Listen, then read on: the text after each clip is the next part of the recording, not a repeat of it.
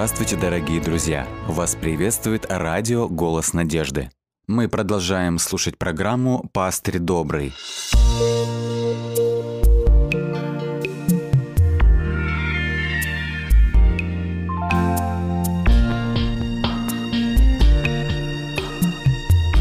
Программа «Пастырь добрый». Наверное, нет более загадочного места во всей Библии, во всем Священном Писании, чем то, над которым э, мы сегодня с вами поразмышляем. Первая глава книги пророка Иезекииля. В этой главе пророк представляет свое первое видение. Пророк говорит, «И я видел». То есть здесь с ним происходит полное выключение из внешнего мира, его захватывает невероятное зрелище. Далее он говорит, и видел я, и вот бурный ветер шел от севера, великое облако и клубящийся огонь, и сияние вокруг него, а из середины его как бы свет пламени из середины огня. Как мы видим, видение начинается с необычного природного явления, с необычного феномена. Пророк видит три разбушевавшиеся стихии. С севера надвигался мощный ураган, гигантская грозная туча, скорее всего, разражалась громом, молнией, и все это сопровождалось бушующей огненной стихией. Вообще, каждое из этих явлений страшно уже само по себе, но здесь мы видим, они соединены вместе. Попробуйте себе представить все эти три стихии вместе в их соединении. Это ужасное явление. И заметьте, пророк не просто видит все это. Вся эта ужасная стихия, она шла, она надвигалась на пророка. Что мог при этом испытывать пророк? Далее во второй части пятого стиха сказано «И из средины его», более верный перевод, «и из среды всего этого» или «из среды этой стихии», то есть из всех этих трех стихий, Иезекииль видит различные элементы видения.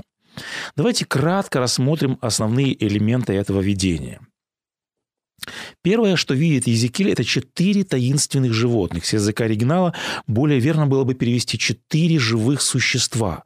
Посмотрите, какой интересный факт. В четвертом и тринадцатом стихах сказано, что огонь зажигался под ними, они сами были подобны огню. Потом сказано, огонь ходил между ними, и далее сказано, сияние было от огня, а из этого огня исходили еще и молнии. Вот такие светоносные огненные существа. Далее следует описание этих существ. В шестом тексте сказано «И у каждого четыре лица, и у каждого из них четыре крыла». Смотрите, сказано в десятом стихе о лицах этих существ. Подобие лиц их, лице человека и лице льва с правой стороны у всех четырех, а с левой стороны – лице тельца у всех четырех и лице орла у всех четырех. Непостижимым образом эти существа соединяют в себе четыре разных лика. Ниже в 12 тексте описан способ движения этих существ. Сказано «И шли они каждая в ту сторону, которая перед лицем его». То есть э, отмечена вот эта непостижимая деталь. Они могли перемещаться во все четыре стороны. Куда дух хотел идти, туда и шли. Э, в 14 стихе отмечена еще одна непостижимая деталь. «И животные быстро двигались туда и сюда». И далее, обратите внимание, сказано, как сверкает молния, то есть сравнение с молнией. В оригинале это выражение дословно звучит «быстро устремлялись к цели и возвращались». Но как они это быстро делали? Сказано молниеносно, мгновенно. То есть скорость их движения была настолько быстрой и неуловимой, что у пророка создавалось впечатление, что они не покидали место. Далее с 6 по 8 стихи описаны крылья, ноги и руки этих существ. Э, Езекиль видит еще одну важную деталь. Обратите внимание на необычное устройство колес.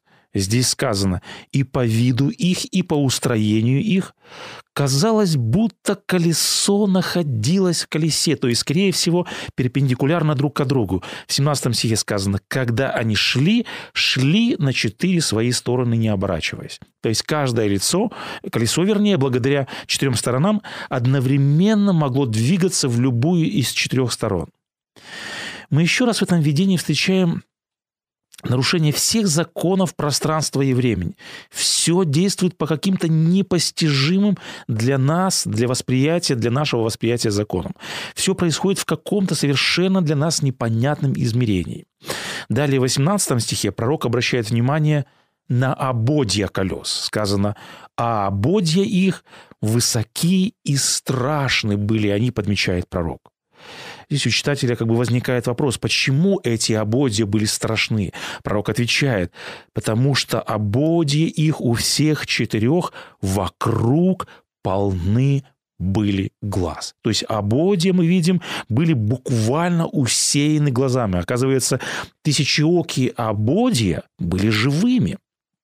Кстати, э, несколько ниже, в 10 главе книги пророка Иезекииля, говорится, что усеяны глазами были не только колеса, но и живые существа, сами живые существа. Там сказано, и все тело их, и спина их, и руки их, и крылья их кругом были полны очей.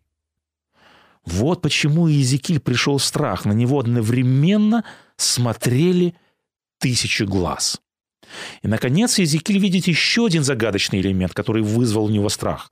Сказано, над головами животных было некое подобие своя, то есть некая куполообразная поверхность, эм, как вид изумительного кристалла сказано. Синодальный перевод здесь не совсем точен. В оригинале вторая часть этого стиха звучит так. «Подобие свода, свода было сверкающим, как кристалл». И далее сказано «и внушало страх. Вот эта фраза упущена в синодальном переводе. То есть пророка фактически охватил страх при виде этого свода. Надо сказать, что у пророка вызывало страх не только то, что он видел, но и то, что он слышал. Посмотрите, что говорится в 24 тексте. Сказано, и когда они, то есть живые существа, шли, пророк говорит – я слышал шум крыльев. Пророку снова трудно объяснить, насколько это был сильный звук, поэтому он использует аж три сравнения. Он говорит, я слышал первое сравнение, он приводит, как бы шум многих вод. Далее он говорит, как бы глаз всемогущего, сильный шум, как бы шум в воинском стане, который готовится к сражению. Вот такое нагромождение сравнений мы здесь видим. Что этим желает сказать пророк? Он хочет этим назвать самый сильный из возможных шумов. Получается, что все то место невероятно гремело и этим самым наводило страх.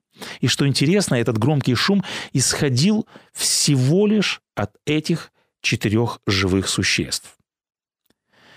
Вот такое загадочное явление представлено в первой главе книги пророка Иезекииля. Сегодня немало книг, немало комментариев написано на тему этого таинственного и загадочного видения. Однако никто до конца из исследований так и не может понять, что это за существа, что это за колеса, как это все двигалось. Если мы не понимаем до конца, что это такое, то еще более непонятно, еще более вопросов возникает в отношении того, а для чего все это было показано пророку? Что этим хотел сказать Господь Бог? Как мы знаем, Господь ничего не делает случайно.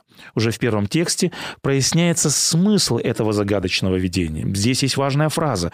Иезекииль говорит, когда я находился среди переселенцев при реке Хавари, сказано «отверзлись небеса, и оттуда вас небес на Иезекииле устремились вот эти три стихии, и Езекиль, как эм, мы знаем из текста Священного Писания, был священником. Он хорошо знал Священные Писания.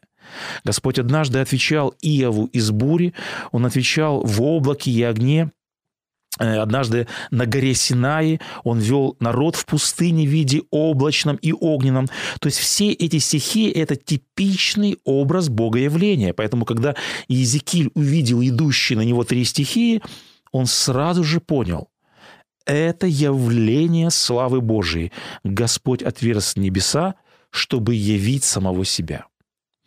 Вот если в первой части видения Господь явился пророку в стихии, то далее во второй части богоявление описано языком святилища, который также хорошо был знаком пророку Иезекиилю. Здесь во второй части видения как бы открывается завеса небесного храма, и Иезекииль на миг удостоился заглянуть во святая святых мира. Посмотрите, какой кульминацией завершается богоявление. Сказано, а над сводом, который над головами живых существ, было подобие престола, по виду как бы из камня сапфира, а над подобием престола было как бы подобие человека вверху на нем. И видел я, говорит пророк, как бы пылающий металл, как бы вид огня внутри него вокруг.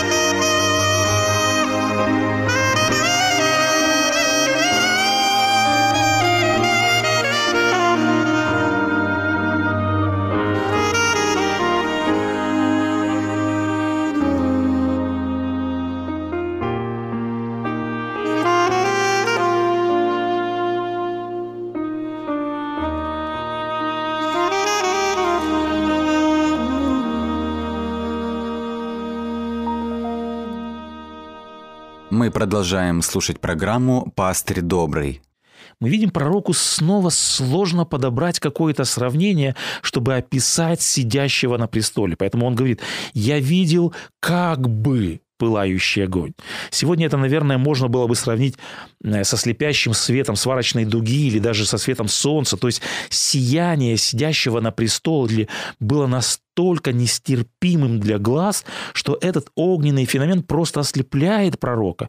Далее он видит лишь смутные очертания сидящей фигуры, и поэтому он говорит, а над подобием престола как бы подобие человека. По сути, пророк не видит самого Бога, он видит всего лишь славу Божию. Посмотрите, что пророк говорит после всего, что он видел. Вторая глава, первый стих. Он говорит, «Такое было видение подобия славы Господней». И Езекиль неоднократно использует вот это ключевое слово «как бы», «подобно», «нечто», «вроде». То есть этим он хочет сказать «я видел славу Бога», но ее просто невозможно описать человеческим языком. Известный иудейский философ, равен и врач Моисей Маймонит однажды написал «Бог не похож ни на что известное людям. Его описание недоступно и не подвластно человеческому разуму. Все эти, эти элементы, которые описывают атрибуты Бога с телесной антропоморфической точки зрения, такие как руки, крылья, глаза, лица, они являются всего лишь метафорами. Мы до конца так и не знаем, что это такое. Как мы заметили, пророк неоднократно повторяет, что в присутствии Бога он испытывает священный страх, священный трепет. Три стихии, ободья, существа, гул крыльев, свод – все это, как мы читали выше, вызывало у пророка священный трепет. Но когда после всего этого ему была явлена слава сидящего на престоле, посмотрите, что происходит с пророком. Он говорит, увидев это, увидев славу сидящего на престоле, говорит пророк, я пал на лице свое. Посмотрите, что говорится далее, в третьей главе, в 14 и 15 стихах. Пророк говорит, «И Дух поднял меня, и взял меня, и пришел я к переселенцам в Тель-Авив, живущим при реке Хавар, и провел среди них семь дней, и далее он говорит в изумлении, снова же выражение «быть в изумлении семь дней» в еврейском оригинале дословно звучит, пророк говорит, «был в страхе и трепете семь дней». Замечаете, не день, не два, еще целую неделю пророк находится в состоянии страха и трепета. Понимаете, насколько все это, э, что увидел пророк, насколько все это потрясло, насколько было потрясено все естество Иезекииля от соприкосновения со славой Бога. Как один автор отметил однажды, когда люди неожиданно встречались с Богом неба, там не было аплодисментов, там не было похлопываний друг друга по плечу, там не было легкомысленных песен и неблагоговейного поведения. Так мы выяснили, что видел пророк. Но возникает следующий вопрос. Почему, с какой целью Господь делает такую демонстрацию своей славы? Во второй главе мы находим, что сразу после видения следует призвание пророка на служение. Народ израильский на тот момент находился в плену, и он задавался вопросом, Почему мы здесь? Почему храм Божий? Почему город Давида подверглись разорению? И вот какова весть Бога в следующей во второй главе. Пророк видит свиток, который исписан, сказано в тексте, изнутри и снаружи, и на нем написана весть, на нем написан текст «Плач, стон и горе». Плач, стон и горе – это следствие грехов и отступления. Как мы помним, в видении живые существа и ободья были полны очей, были исполнены очей. То есть Бог здесь представляется в виде такого некоего набора глаз. Это фактически означает, что Господь, Бог – видит все, от, ничего, от него ничего не скрыто. Это хорошо показано в восьмой главе книги пророка Иезекииля. Там Господь переносит пророка в Иерусалимский храм и открывает ему некоторые сцены идолопоклонства, которые, казалось, были тайными, казалось бы, они были сокрыты от человеческих глаз. Они были сокрыты от глаз человека, но для Бога все явно, Бог о всем знает. И это один из важных элементов суда. Богу не нужны косвенные улики, Богу не нужны свидетельские показания, Богу не нужны ДНК-исследования. Господь Бог все видит. Господь Бог все знает. Мне вспоминается высказывание, которое гласит следующим образом. Если бы мы постоянно осознавали, что находимся перед всевидящим лицом Божьим, если бы мы всегда помнили, что Бог все всегда видит и все слышит, тогда далее обратите внимание, что сказано, тогда в страхе Божьем мы бы многого не сделали из того, что делаем. Я хочу обратить внимание на важное заявление в призвании пророка. Э, Господь говорит пророку, не будь упрям, как этот мятежный дом Израилев. Здесь Господь противоставляет духовное состояние народа и то, каким должен быть пророк Божий. Господь говорит Езекилю, эти люди непокорные, эти люди с огрубелым сердцем, они э, с жестоким сердцем, Но мне, говорит Господь, нужен человек, который видел очами своими Бога, который готов последовать за моей славой, куда бы она ни пошла. Каков был замысел Бога, чтобы сделать пророка отличным от духовного состояния народа? Послушайте, что сказано в книге «Путь ко Христу». Какие Господь использует средства для преобразования сердца человека? Э, там сказано следующее. «Достаточно всего лишь одного луча славы Божьей, Достаточно всего лишь одного луча славы Божией, обратите внимание, одного проблеска чистоты Христовой, проникшей в душу, чтобы сделать каждое пятно в характере мучительно заметным, чтобы очистить сердце человека огнем своей святости и сделать его послушным инструментом в его руках. Здесь сказано, что для преобразования сердца человека достаточно всего лишь одного луча славы Божьей от его престола. Как мы помним, пророк Исаия также видел славу Божию в момент призвания. В присутствии святости Господа пророк осознает особую степень своей греховности, и после этого Господь берет угли от жертвенника, касается его уст и очищает его. Как мы видим, Господь допускает своих слуг к небесному престолу, допускает, чтобы они прикоснулись к Его славе, и все это для того, чтобы очистить их и сделать их пригодными для служения. Поэтому мы можем сказать, что цель явления славы Божьей – это изменить человека, преобразовать его, возвысить, возвратить образ и подобие Бога. Вот еще одно интересное высказывание. Для поворота в направлении деятельности Иезекииля Богу нужно было воздвигнуть свою силу и славу и потрясти его небом и землею. Видение славы Божией Иезекииля самое грандиозное и самое величественное во всем Ветхом Завете. Оно было подобно огромному колоколу, который призывал его на служение, и подобно горящему углю, который коснулся его уст. Бог явил себя не столько для глаз и ушей Иезекииля, сколько для его сердца. Господь и сегодня хочет, желает допускать нас к небесному престолу, чтобы мы могли увидеть Его славу. И все это для того, чтобы изменить нас, чтобы преобразовать нас – Здесь я хочу отметить очень важную мысль. Когда Господь неоднократно являл э, пророку свою славу, Он показывает, что слава Божия – это как бы обоюдоострый меч, который несет с собой, с одной стороны, суд, как мы говорили выше, а с другой стороны, он несет надежду, он несет с собой спасение. И вот здесь я хочу обратить э, внимание и вернуться к видению Иезекииля из первой главы. Давайте попробуем собрать все детали вот этого таинственного видения. Прежде всего, кто эти огненные живые существа? В 10 главе ясно сказано, что это херувимы. Здесь сказано в первом стихе 10 главы. Пророк говорит, «И видел я, и вот на своде, который над головами херувимом, как бы камень сапфир, как бы нечто похожее на престол». Здесь мы видим, что херувимы головами как бы поддерживают свод, на котором возвеличивается престол. То есть Езекиль прослеживает связь между херувимами и сводом. То есть Езекиль обращает внимание также на необычную связь между херувимами и колесами. Э, в первой главе, в 19 и в 21 стиха сказано, «Когда шли животные, шли и колеса подле них, а когда животные поднимались, поднимались и колеса. И когда те стояли, стояли и они. Что удивило Иезекииля?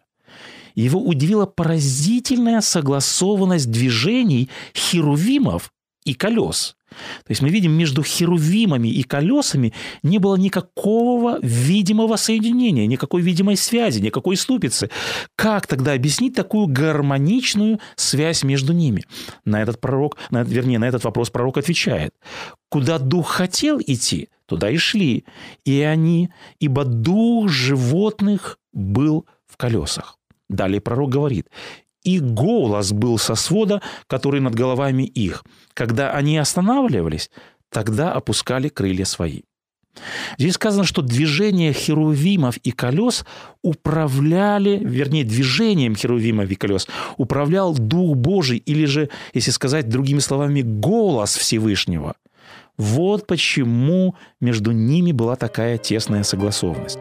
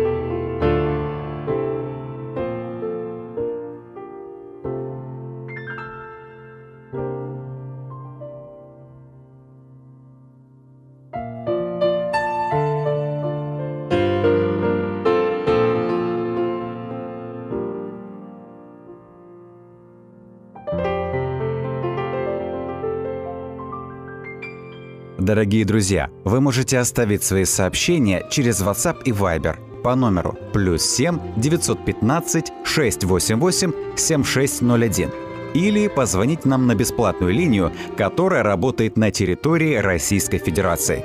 Номер 8 800 100 ровно 1844. 8 800 100 ровно 1844.